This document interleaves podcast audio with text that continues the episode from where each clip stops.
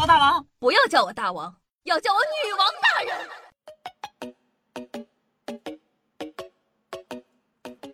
嗨，各位神听众朋友们，大家好，欢迎收听今天的女王又要。我又长中在身上，数年千年包治百病的板蓝根，谢谢夏春瑶啊。之前呢做了一期节目，和大家科普了一下，妓女的祖师爷是中国古代著名的经济学家、哲学家、政治学家、军事家，春秋时期法家知名代表人物，噔噔噔噔，管仲。很多同学呢都表示大为吃惊啊。怎么可能是他呀？今天呢，咱们就着这个课题好好的分析一下吧。时光飞逝，岁月如梭，歘，两千六百多年前，有一天，齐桓公啊就跟这个管仲说：“哎呀，小管呐，最近我有点缺钱花呀。大王，我有一个大胆的主意，咱们可以开妓院赚钱呢。”至此。历史上第一个官办妓院就此诞生，那个时候呢还不叫做妓院，叫做女驴。这个驴呢是一个门字旁一个吕啊，女驴。史料记载，齐桓公中女士妻女驴七百，按周礼换算一下，五家为比，五比为驴，则一驴为二十五家，相当于七百个妓院，员工上万人呢。自此呢，人们便开始明目张胆的搞黄色哦。魏晋南北朝时期呢，稳步发展。唐宋时期进入鼎盛时代，百姓无心劳作，官员沉迷酒色，每天只想色色。很多皇帝啊，眼看朝政不稳，都开展过扫黄的大业，像宋仁宗、宋神宗、明宣宗、顺治帝组成的扫黄天团。古代扫黄的大概也是这么个流程：接到举报，找到窝点，一举拿下。为了拥有更好的节目体验感。下面请大家带入，自行往下收听哦。首先，请选择您带入的身份：A. 嫖客，B. 抓嫖官员。您选择好了吗？首先，选择一的朋友，你在想屁吃？好的，我们来聊抓嫖官员。假设你现在是一个抓嫖官员。你接到了举报啊，说哪哪哪哪哪啊，有人干色色的事情。这一步呢，基本上不要费什么力，等人上门就好了。但要注意一个知识点：朝代不同，禁嫖的法律不同，举报的人呢也会有所差异。两宋时期呢，颁布了针对部分官员的禁嫖法律，譬如说像宋仁宗的时期就规定，负责分管刑狱的官员提点刑狱不得招妓。翻译成普通话，你们把犯人看好了就可以了，不可以做色色的事情哦。到了宋神宗时期，扩大到了整个监司范围，不仅是提点刑狱，所有的监察官员一律禁嫖，除了皇帝生日那天例外哦。还是很人性化的，给你批了一天假。这部分官员呢，肯定不乐意了，说啊，对啊，别人你都不管，就管我们，啥意思呀？通常呢会乔装打扮进入一些民营的妓院，今天穿的朴素一点，消费奢侈一点。这时候呢举报他的通常都是同僚的官员。那到了明末清初时期啊，抓嫖就比较粗暴了，不管三七二十一，抓就完事儿了。哪怕你只是从那个门口路过，把这厮拉下去打五十大棍。史料记载。朱瞻基呢，将大明两京一十三省经营了数十年的官营妓院全部查封了，官员嫖娼永久清理出公务员的队伍，读书人嫖妓的话呢，在科举中永不录用，这就导致了暗娼比较流行，举报的一般都是抢客的同行，说你做我也做，你生意比我好，那可不行。不过呢，古代扫黄举报的还是少数，一般都是皇帝一声令下，说干就干，所以啊，最主要的。第二步，找到窝点。哦，在古代呢，想要找到嫖娼的窝点，是必须掌握一点内行知识的。比如呢，在宋朝，酒店就分为两种：正经酒店和安酒店。酒阁内呢，还暗藏卧室，可以提供特殊服务哦。只有在安酒店才能抓到嫖娼的。这类酒店呢，为了提醒嫖客，一般都会有一些标志：重头戏来了啊！现在去看《清明上河图》。《清明上河图》中的孙杨正殿就是大名鼎鼎的安酒店，门口悬挂了很多红色栀子灯，是提醒嫖客去看。进去酒店之后呢，也要仔细甄别，提供不同服务的女子呢，也有不同的称呼。譬如说，这个进门给你端茶倒水的叫做俊糟，不请自来给你唱歌跳舞的叫做打酒座，提供特殊服务的叫做麦克。麦克呢，才是他们主要扫黄要抓的人，前两个呢是不抓的。在宋朝呢，还有很多其他的地点，譬如说这个瓦舍勾栏呢和茶社脚店。是的，就前两年特别火的那个刘亦菲的那个茶社，嗯，表面看呢是做正经生意的，背地里呢也是在做情色的交易。除了懂点内行知识，可能的话呢，你需要发展一下内线。因为嫖客们的窝点是会灵活变动的，明清时期呢，基本上一锅端了官营妓院，那官营妓院的女子呢，纷纷流向了民间，于是就会有很多私娼，像譬如说叫什么半月门呐、杨兵啊、船娘啊等等等等，他们一旦收到进娼的消息，就快速的跑路，等事情过去之后再出来活动。如果你没有内线的话，很难抓到他们啊。另外呢，你还可以掌握一些小技巧，看看。有没有卖或者读过带某种颜色的书籍？有品评女妓的，给女妓排名的，像什么江花平藻、莲台仙惠品，还有这个无极百媚、燕都祭品等等。啊，当然了，说这些你也没有用，你也搜不到。读过或买过这些书的人呢，都很有嫌疑，可以重点观察。还有听名字就很大胆的朴经。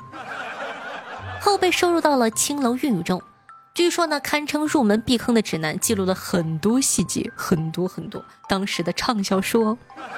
这类书呢，甚至可以按书索引啊，找到一些可疑的窝点。如果你足够内行，运气很好，且消息没有走漏，那就只剩下推门拿下了。不过呢，也存在变动，可能会让你拿不下。首先呢，他们可能会找理由逃脱。古代从事特殊行业的女子呢，有不同的派系。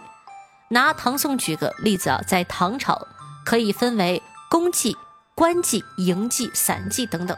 从才艺上呢，又可以分为歌妓、乐妓、诗妓、隐妓等等。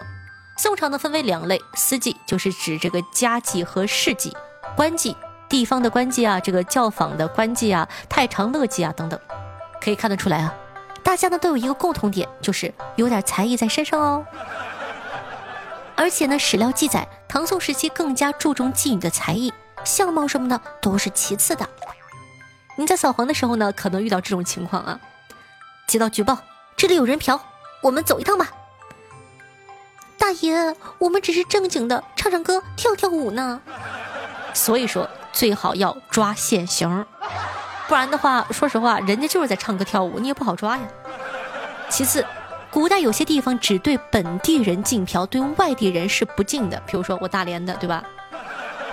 我去沈阳，他就不抓我。同理，沈阳人来大连，他也不抓。如果呢，嫖客是个外地人，就只能乖乖的把他给放走了。还有啊，在明朝时呢，因为禁止官员出入青楼，所以呢，就出现了很多男宠。如果你临门一脚发现服务员是男的，也没法抓。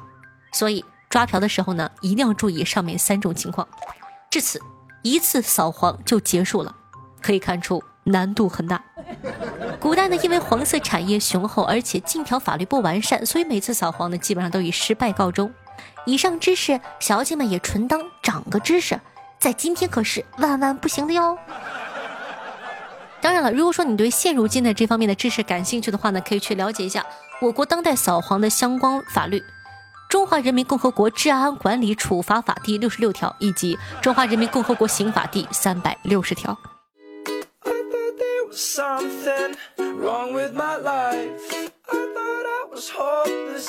欢迎回来，您正在收听到的是《女王又要》，我是凯的夏夏夏春瑶。喜欢我们节目宝宝，一定要点击下播放页面的订阅或者关注按钮，订阅关注本专辑，这样的话你就不怕以后找不到我了哟。同时呢，也可以去关注一下我的新浪微博主播夏春瑶，用微信搜索“夏春瑶”三个字，还可以看到我的公众微信号，里面有很多好玩的段子啊、视频，希望你可以喜欢。然后我的私人微信 s s r o n e 零，有兴趣的宝宝呢也可以加一下关注。同时在收听节目的时候，记得点赞、评论、送月票、转发、打赏，做一个爱夏夏的好少年哦。那说到打赏，让我们看一下上期都哪些打赏大爷吧。第一名依旧是超级帅气，自从出现从来都没有掉到榜二的我们可爱的听友四五六八幺三九五三哥哥，谢谢哥哥的七十一个喜点哦，谢谢。然后第二名呢是我们呀帅气可爱的老朋友南风小哥哥五十个，也非常阔气。并列第三名呢是就剩最后一滴了的六个和昊天我有钱就任性的六个，谢谢。同时感谢一下可爱的冬雨后晚和词对女网友要的大力支持，谢谢各位爷。接下来呢，感谢一下夏夏的脚真的那么大吗？就剩最后一滴了，吃苦的孩子有糖吃。雷彼岸灯火对上期的女网友要辛苦的盖楼。再次跟大家说一下，什么叫做盖楼呢？就是发表五条以上的评论就可以了哟。好，接下来看一下上期都哪些好玩的互动话题吧。听众朋友，路人甲说道：“马上呢就三月份了，二零二三年已经慢慢的步入了正轨。原来夏夏是慢热型的，这二零二三都过去六分之一了呢。他在挑我上期话里的毛病，哼，小夏怎么可能有毛病？哼。听众朋友，九天说道：“攒了好久的月票，再来四张，全给夏夏，谢谢。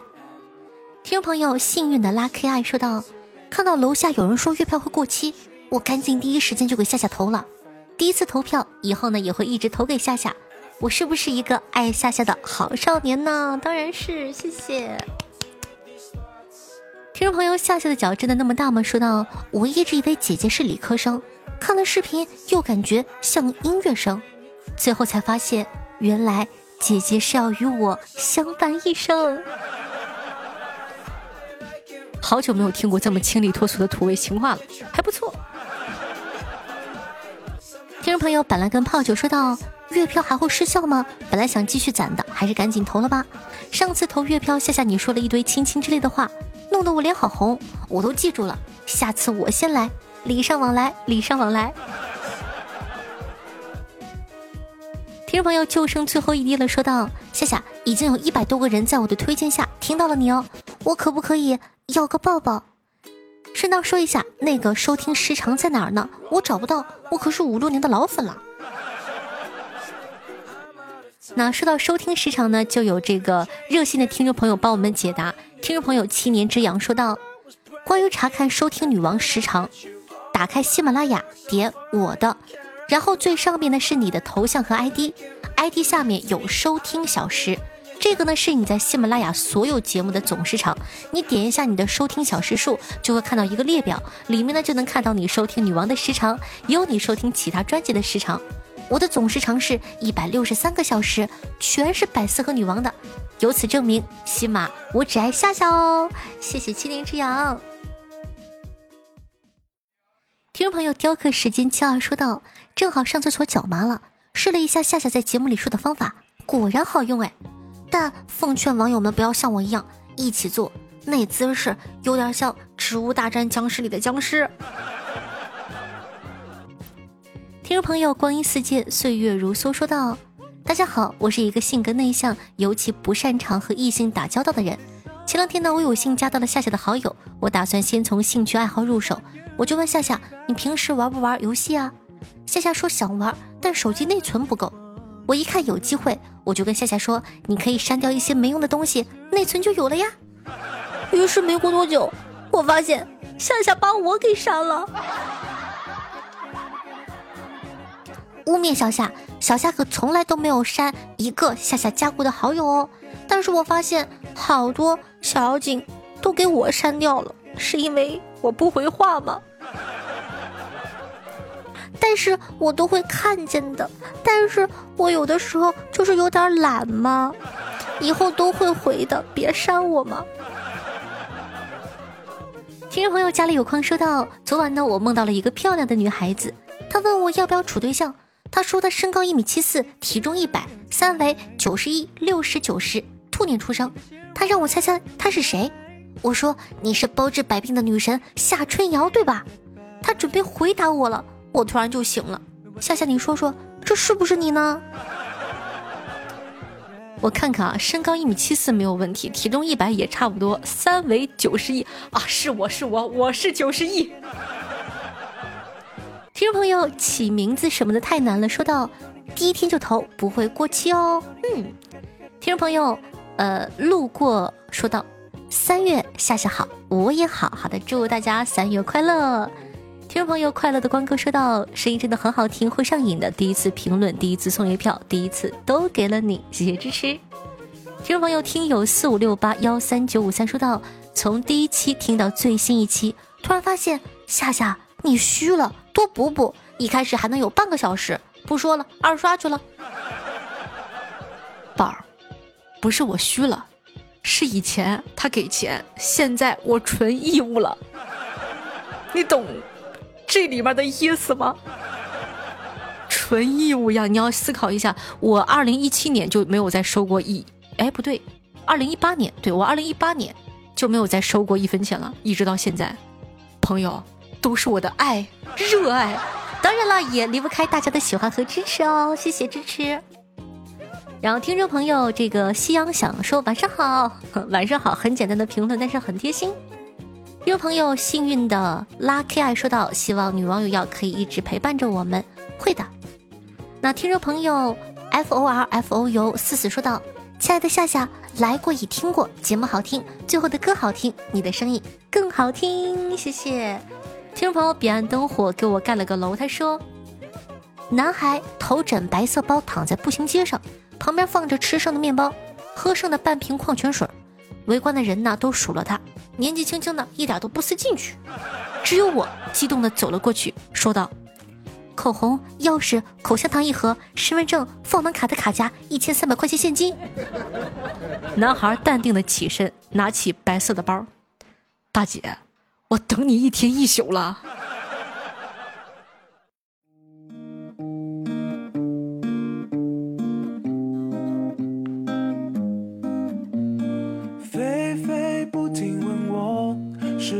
错吗？我说了一句你太水性杨花，你爱了这么多。好听越开心的心情呢？这首歌曲呢，来自凯的润润分享推荐的，名字叫做《菲菲》。来自歌手沈以诚作为本档的推荐曲，放给大家一首非常好听的歌，希望你可以喜欢哦。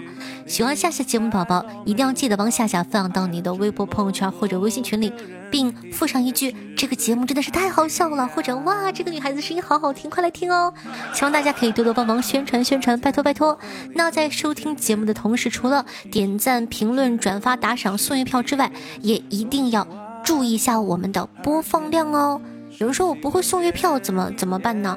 可以点击一下，有没有看到节目下方右下角有小小的字儿“送月票”？你点开之后就会蹦到那个送月票的打卡的页面，基本上就是每一天打卡，每一天打卡就会送免费的月票，到时候就可以投给夏夏喽。希望可以多多支持一下，也要注重我们的完播率，这两点很重要哦。好了，以上呢就是本期节目的所有内容了，咱们下期再见喽，拜拜。